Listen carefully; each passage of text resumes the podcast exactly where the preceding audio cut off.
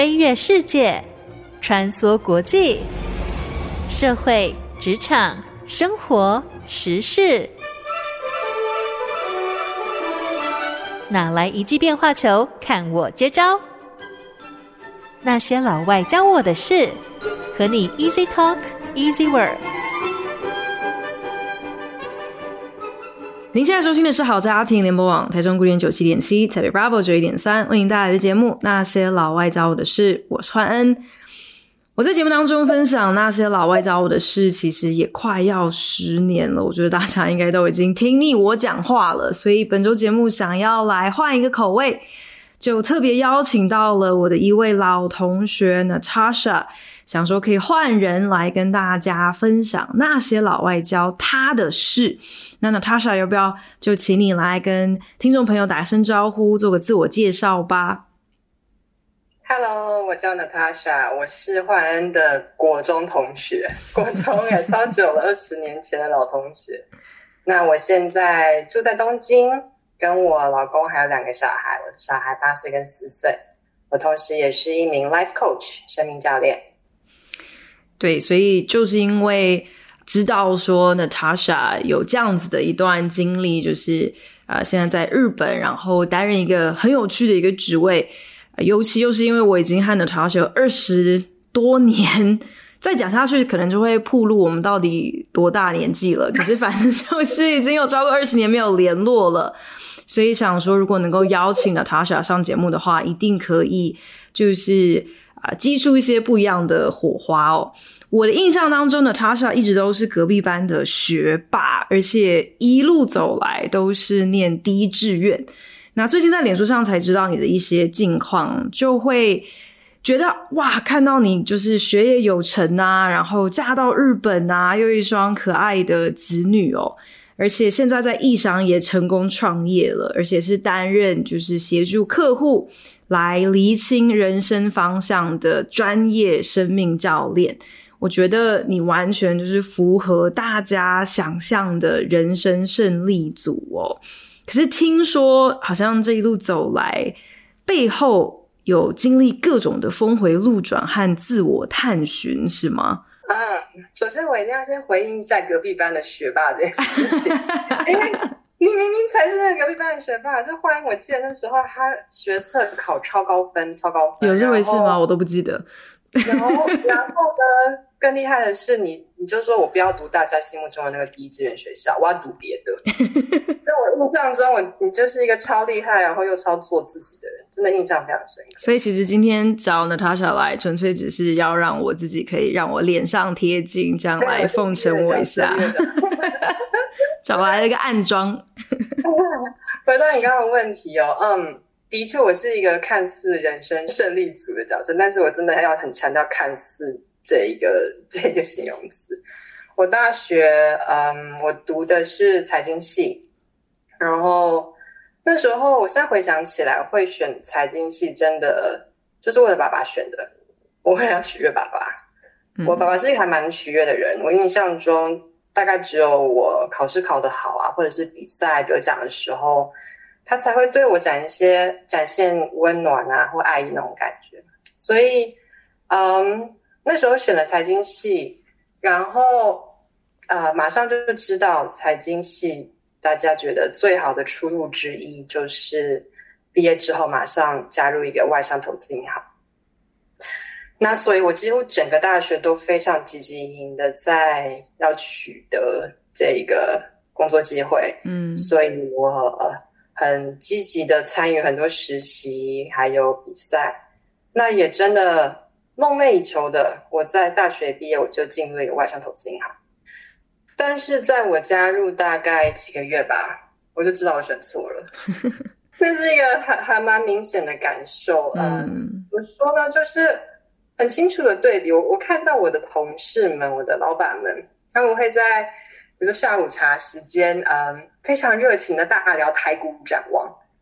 啊，当然，这是台股展望是有趣的事情，like there's nothing wrong with that。但我就是清楚的感受到我自己真的对台股展望完全没有兴趣的感觉。嗯，嗯，那我当时也想，会不会其实是我知道不够多啊？搞不好兴趣是可以培养的啊。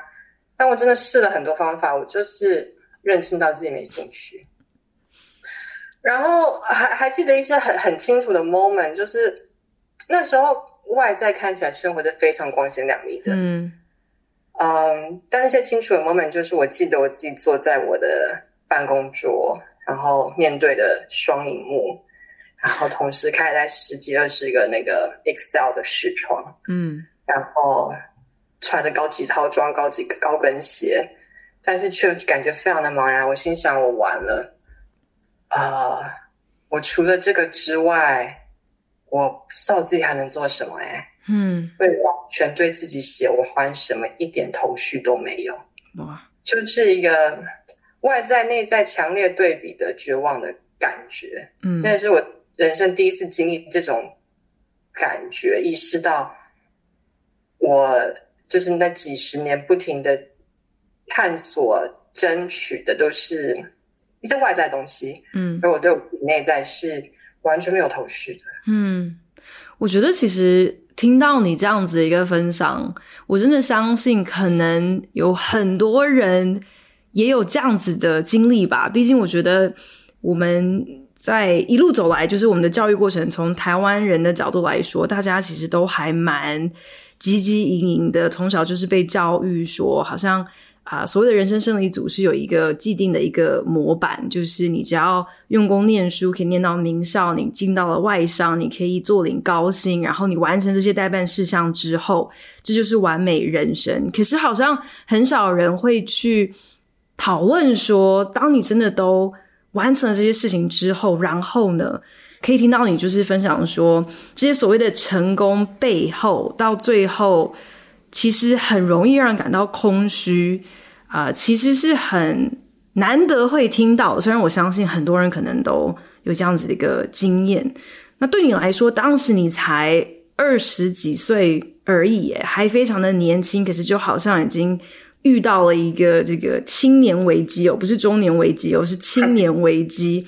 那在那个光景里头，你是如何来面对、来处理这样子的一个青年危机的？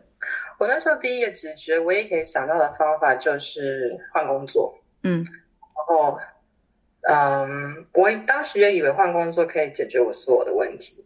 这样讲换工作听起来很轻松，但其实在当时就是，即使是这个唯一的选项，听起来是非常的巨大，有个鸿沟要跨越的感觉。但那真的是当时唯一可以想到的。一个可能的出路，嗯，那我从那时候开始想要留意我到底自己喜欢什么，对什么有兴趣，才会知道要换什么嘛。那在那个时候，我无意间看到一个好朋友的脸书上分享了一个呃国际志工五天环这样子的机会，嗯。然后那时候看到他们的影片啊什么的，就觉得还蛮动人的。然后就抱持一个好奇的感觉，用年底的假，我去了柬埔寨五天。然后就是在那短短的五天里面，我感受到一些我在金融业或者是以前读书的时候完全没有感受过的感受。一方面当然是震撼于柬埔寨它的。环境啊，客观条件等等，跟我所熟悉的环境之间的落差。另外一个是我第一次感受到我自己对于助人离苦，嗯，是非常有热情的。然后那个感觉跟之前比如说积极然后达标的那种快感，是完全不同层次的感受。然后，然后当时我知道这是真实的，印象很深刻。有一次，嗯，的一个际遇是，呃，当时我们。拜访了一个乐色村，那个乐色村它是一个盖在乐色山呃旁边的一个村子。那之所以要把住家盖在那边，是因为他们可以比别人快的去捡一些值钱的东西，嗯，然后市场去卖，这是他们的谋生工具。那到乐色村子那个味道之难闻，那个环境多么的恶劣，是嗯。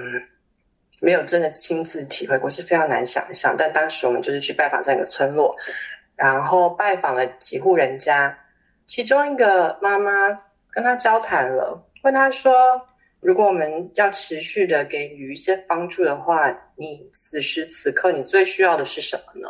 他想了一下，然后看了一下他的四周，然后就说：“哎，我觉得没有哎，我我所需要的东西我都有啦。”哇！啊，这个啊，天哪！我像鸡皮疙瘩。我跟你讲这个故事，我都会很 大家激动。另外一个震撼感就是来自于这个他们的无欲无求，他们的呈现给我看的快乐可以如此的简单一件事情。我觉得我我真的非常的佩服 Natasha，就是这么敏锐的察觉到自己误入歧途之后。然后就非常果断的进行了校正，因为你不是只是去一下志工回来，然后哦当下很感动，回来之后就好像又继续回到自己本来的生活嘛。因为你结束了那一次的旅程之后，你就毅然决然的就换了一条完全不同的路走了嘛，对吗？没错，的确是这样，但我觉得听起来好像没有那么厉害。那个五天的经验对我来说有点像是阴阳眼被打开了，哇！就是一旦看到另外一个世界之后，我就没有办法再当做美式的回去到本来的世界里面。可能我刚描述比较夸张，但对我来说真的是这种开阴阳眼的感觉。嗯，就是回不去了。对，回不去了，真的回不去了，回不去了。所以，嗯，回台北之后，我就。当然没有一下离开嘛，一些交际啊等等的，然后跟家庭也搞了个革命，难免 的，也可以理理解我爸妈的他们的惊吓。呃，除此之外呢，我想要做更多，所以呃，我又持续的参加几次那个职工团办的营队，然后在参加了几次之后，决定跟我一个好朋友创立一个社会企业，呃，卖衣服。嗯，帮柬埔寨的一些小孩子募款。哇，还是一个就是你虽然觉得说好像不是那么了不起的一个转变，但依然是就是一个一百八十度的这种法夹弯的大改道。但确实就是呃，从事国际职工服务到如今，你身为一个生命教练，感觉这过程当中还是有发生了一些什么，一定不是就是好像一帆风顺的就直线前进走到今天。所以我们先休息一下，回过头来再继续跟大家分享，那 Natasha 到底是如何找到她的人生北极星。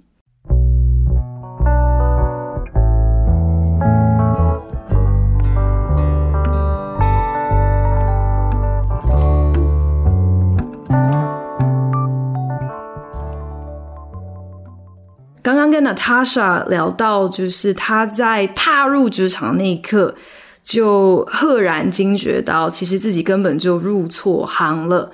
虽然是人人称羡的一个外商投顾公司，可是她却非常的清楚说，哇，这一点都不适合自己哦。因此就当机立断转职。而且从投顾金融业就转入成为就是投身在这个国际志工服务里面，感觉就是脱胎换骨，好像终于找到了一个自己觉得特别有意义的置业。没错，真的是一件非常有意义的事情，并且在做的时候那个感觉跟在金融业是是非常不同的，但是。我也希望人生可以这么简单哦，就是找到一个置业之后就耶，就做就对了，就没问题了。但事后看起来真的完全不是换一份工作这么简单就可以解决一切问题，我完全没有这么简单。嗯、我那时候跟我的好朋友呃创业那个社会企业，然后大概走了一年左右，嗯、呃，开始觉得不够，开始觉得自己做的事不够大。影响力不够大，帮的人不够多，然后现在回想起来，其实这个不够的念头啊，基本上就是个警讯。嗯，但他不知道嘛，完全完全看不到这一些，就觉得好，我要做更大事，怎么办呢？那我就去申请个 MBA 吧。我想问说，你提到了这个警讯，你所谓的警讯是在指什么呢？嗯嗯，好问题哦。我所说的警讯，在指的是，其实是有一些内在的东西，嗯，可能需要被看见、被处理，不是只是转业、转职、换一个跑道就做更多事，对，就可以搞定的。嗯，OK，对，没错。呃，这的确后来一直这个不够的感觉，一直不停的出现在我人生很多不同的情境。嗯，然后我也是一直到很后来才知道，我其实如果真的要处理核心的话，是应该要直接面对这个不够的感觉，而是不同的换跑道，做更多事，做更好。这条路是很难去完全解决这个不够的感觉，所以才说，其实当时那个不够其实是个警讯，来告诉我，可能我有一点偏离跑道。可是可能当时还年轻，所以不知道那是一个警讯，所以在处理这种不够的感觉的时候，好像就选择了一个比较常见，或是所谓那种最汲汲营营的人会想要选择的一个方式，就是去念 MBA，是这样吗？对对，当时也真的只想到这一招，就觉得自己不够好的话，那就变更好嘛。嗯，这不是。逻辑上非常的自然嘛，嗯，所以当时真的也只想得到这类的方法，MBA 是选项之一，听起来最酷的，嗯、最 好像最厉害的人都走这条路了，嗯、一样的决策过程，就是跟着最厉害的走就对，嗯，所以那时候申请了，并且也很顺利申请上一个很不错的 MBA，当然可以申请上，然后又可以顺利的没有。金钱的忧虑的去念，这本身其实就是一个很大的 blessing。然后也很感谢 MBA 的经验，的确让我体验到一个完全不同层级的世界。嗯，同学、老师、机会等等，都是完全不同层级的。这方面我是非常感谢。当然有有回头看的这个优势，可以看到 MBA 它是有趣的环境，它聚集了最优秀的人，但那些人最优秀，同时也是最没有安全感的人，所以这些人聚集在一起，嗯、这个环境有点像是一个不安全感放大器的感觉，把每个人本来心里存在那个不安全感都放大，都勾起、勾出来，然后放大。哇，怎么表现出来的呢？一一个很很直接的呈现方法就是 job offer 这件事情。嗯。入学的大概第一天吧，不夸张，第一天哦，大家就开始想好暑假实习的 job offer，然后暑假暑假时期还没做完，就大概想毕业之后的 job offer，然后呃，job offer 其实它本身就是个中性的事情，也没有好坏，但是在 MBA 这个环境里面的，可能不是全部，但是很多的人会觉得 job offer 没有 job offer 的人就像在溺水，嗯，是一个。生生生死存亡一个感受的的这样的一个事情，一个 job offer，没有 job offer 人就感觉像溺水，所以每个人都像溺水的人一样，不不停的挣扎着想要赶快得到 job offer。嗯，嗯，但其实如果拉开来看，这些人已经几乎是全世界最优秀的人了。嗯，他们好好的啊，他们没有人在溺水。但 somehow 那个环境会把人的不安全感给放大，然后让大家觉得自己好像是不 OK 的。嗯，job offer 一定有一个还不会有两个才才可以才安全。嗯，所以 MBA 我我觉得现在回头看起来，我收获了非常多，但同时也把我的不安全感给放大了。那不是这个环境的错，嗯、是因为我自己没有意识到。嗯。对所以我其实也有好几度，我觉得是非常迷失的。嗯，然后当时在 MBA 的时候，除了刚讲的之外，我也认识我的老公，这才是最大的收获吧？对呀、啊，你需要 offer 啊，找个老公比较开始。那时候认识我的老公，然后啊、呃，我老公是日本人，嗯，所以我们毕业之后，呃，我们就结婚，然后我马上就成了一个新手妈妈，嗯。毕业之后，我就跟我的老公带着我的小婴儿到了日本。嗯，然后那时候因为第二年基本上是在怀孕的状态，所以没有办法面试那一些。嗯，所以当我生产完之后，我就觉得我溺水了，因为我没有找到人。嗯，所以到日本之后，也是很感谢有认识的人介绍了我这个机会，一个避险基金的工作。那我就像抓一个浮木一样，马上就抓了这个工作，然后就开始去做了。而这个避险基金的工作本质上，其实跟我之前在金融业做的事情是一模一样。嗯，等于是又走了一个回头路一样，又走了一个老路。对，迂回了一下了。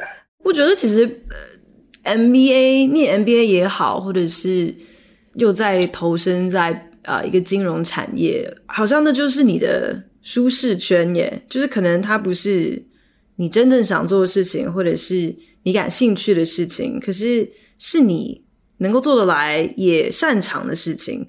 我觉得对很多人来讲，其实什么是自己的 purpose，什么是自我的价值，有的时候跟自己擅长的事情是两个是傻傻分不清，好像很难切割的。可是对你来说，你好像能够很明确的感知到，就是哇。不对了，又不对了，我好像又走偏了，我好像又走上了一条我不该走的路了。你是如何这么的敏感，可以察觉这样子的一个差别？我觉得现在回想起来，在那个当下之所以可以马上察觉，是因为我曾经体验过那种对的感觉。嗯，我在在在替孩子们募款的时候，有那一种非常深层的。我好像此生就是应该要来做这类的事情，嗯，那种感觉。我觉得我很幸运的有体验过，所以当就在走回了那个迂回的老路的时候，当然并不是绝对的不好，但是那个感觉神经马上就知道，哦，这是以前金融业的感觉，嗯，是要证明自己的感觉了。那个感受上，我觉得。可能是因为当时已经体验过了，所以觉得，嗯，很很清楚就可以分辨，嗯嗯。然后当时，嗯，种种的因素，不安全感，加上意识到自己在经历跟以前很类似的感受，有一个新生儿，一个新的环境，加上荷尔蒙的因素吧。我在到刚到日本的时候，大概经历了一两年的产后忧郁，嗯，呃，极度的不快乐，有好几天都觉得下不了床，就是动不了，然后觉得自己真是失失败透了。但现在回想起来，一样，现在回想起来，不知道那个，嗯、呃，外在看起来其实没有失败透，但内在跟外在又是呃，once again，它完全。它没有对齐，不成正比的。嗯，外在看起来明明就好好的，明明看起来很很好，其实不只是好好的，但内在真的有到那种谷底的感觉。嗯，后来可能宇宙发现我在谷底了吧？不是，他就呃，我我有一个在日本的好朋友，嗯，他在当时就介绍了我一份另外一份工作，然后这份工作的。内容叫做 Impact Investing，嗯，中文翻做社会影响力投资。它这这个原意其实是件很美的事情，它是一种投资，但是呃，目标报酬并不是只是财务上的报酬，嗯，同时也要影响力上的回报。举一个最简单的例子，呃，Impact Investing 最简单的例子就是微型贷款，嗯。比如说，当时我们基金会会投东南亚，比如柬埔寨、印尼的微型贷款这样的银行。那些银行跟一般的银行不同，一般的银行可能只借钱给有信用，或是有一个很呃很好的企业，或你至少你可以证明说你的企业会赚钱。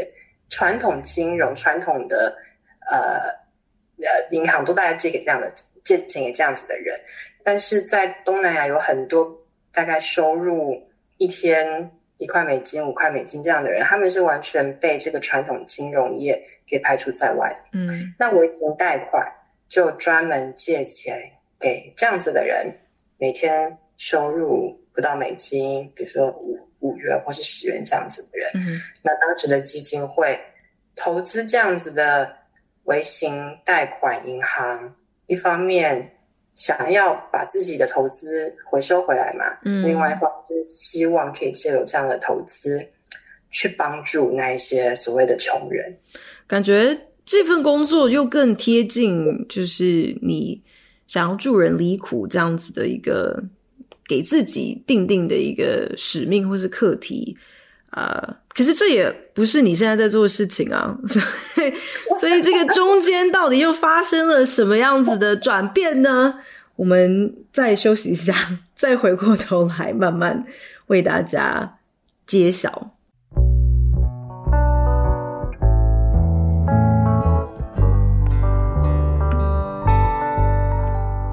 本节目由好家庭联盟网、台北 Bravo FM 九一点三、台中古典音乐台 FM 九七点七制作播出。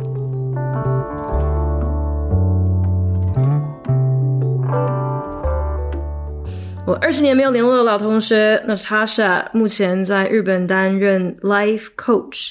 啊，我觉得可能很多人这辈子都。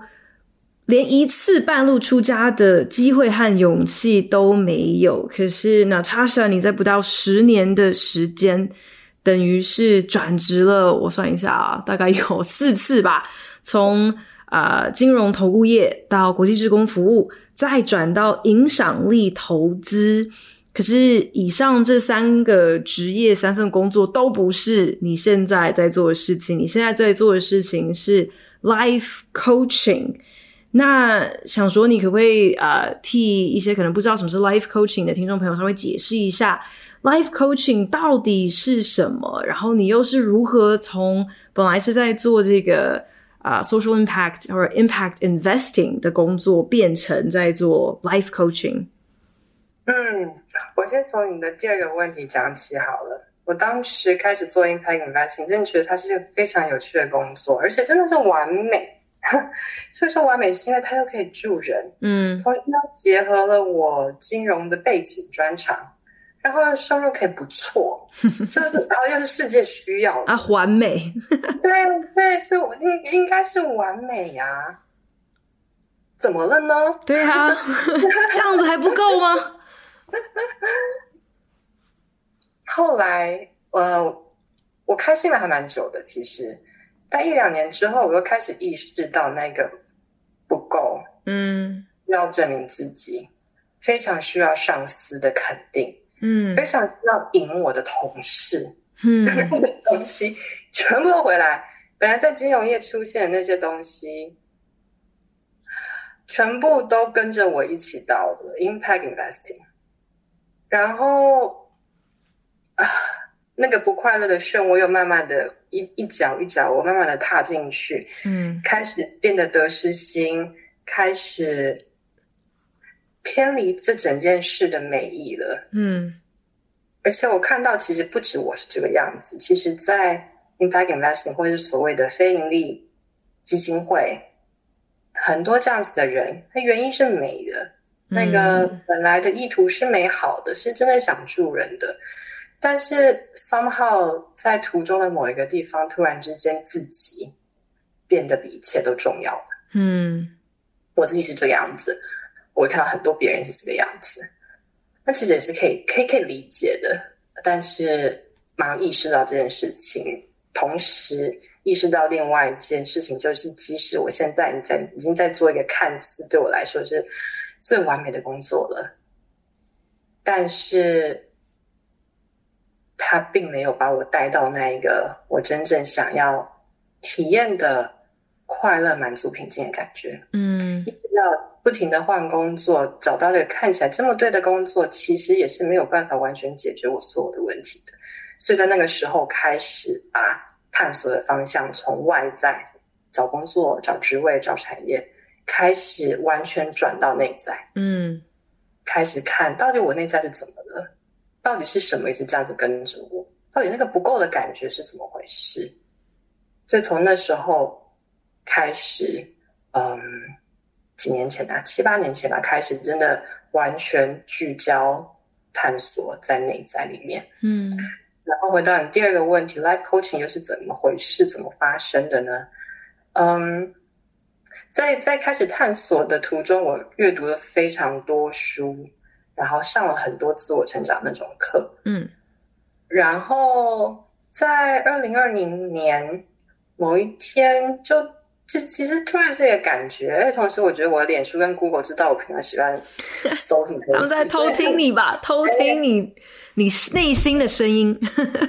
他演算法是丢丢东西，丢一些太厉害，我会很感兴趣的东西给我，然后就已经看到一个所谓 life coaching 的训练课程，已经看过好几次，嗯，然后那天就有一个感觉，觉得哦，那不然就报一下看看好了。我觉得我现在有一些资源跟时间可以来看看这件事情，没有转职的打算，其实就是好奇心就爆了，嗯，然后就从此之后有一种雪球越滚越大的感觉。每个 coach 他第一个发现一定是他自己，然后我也真的是从学习 coaching 的过程开始，借由跟同学的练习，借由跟 coach 的对谈，还有帮助自己的过程中，慢慢的发现到我那个不够的感觉到底是怎么一回事。嗯，其实如果用一句最简短的话，就是我的自我价值感是很不稳定的。他这个自我价值感主要是来自外在。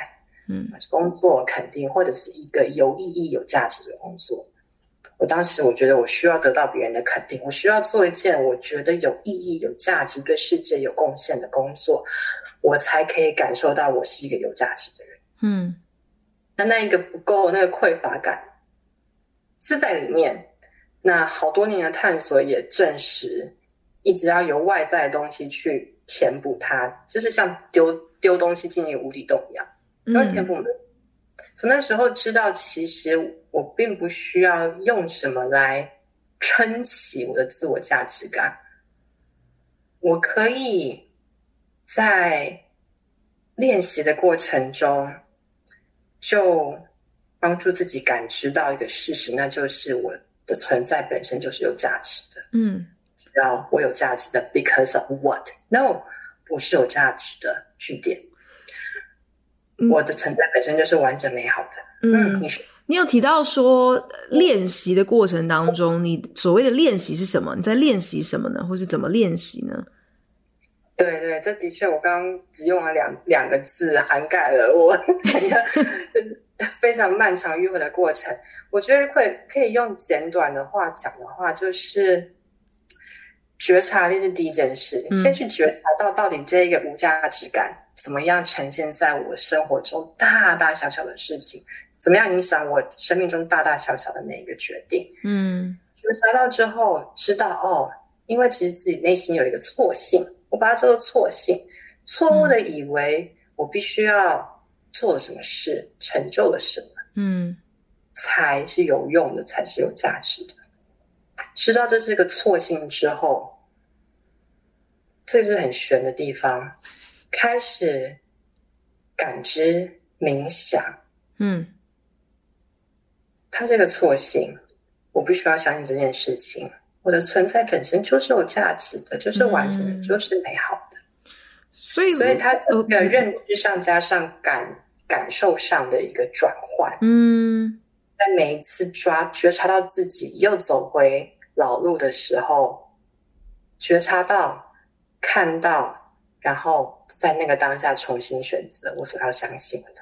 所以这样讲是对的吗？就是 life coach 一个生命教练，其实很多时候就是在帮助客户可以培养这样子的一个呃觉察或是感知的能力，能够真的是倾听可能自己内心的需要是什么。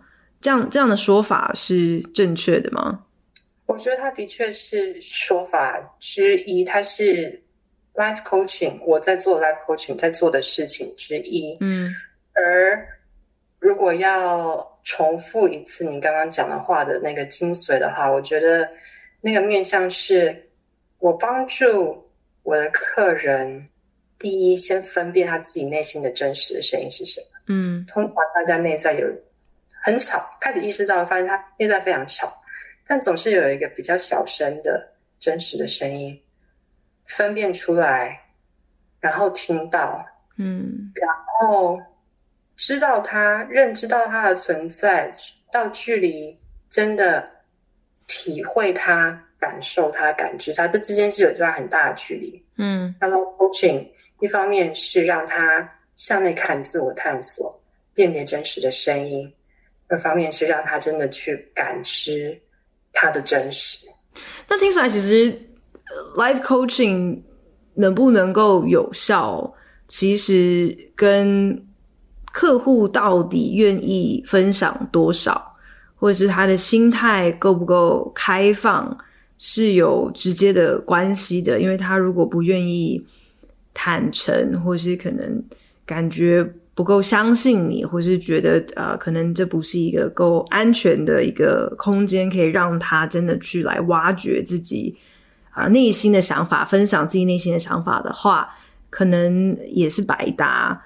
今天很开心，特别邀请到了隔壁班的学霸 Natasha 来跟我们分享，他是如何从好像看似是人生胜利组的这条路，觉得自己好像误入歧途了，中间竟然接连转职了大概有三次吧，终于找到了自己的人生 passion，他的人生的热忱。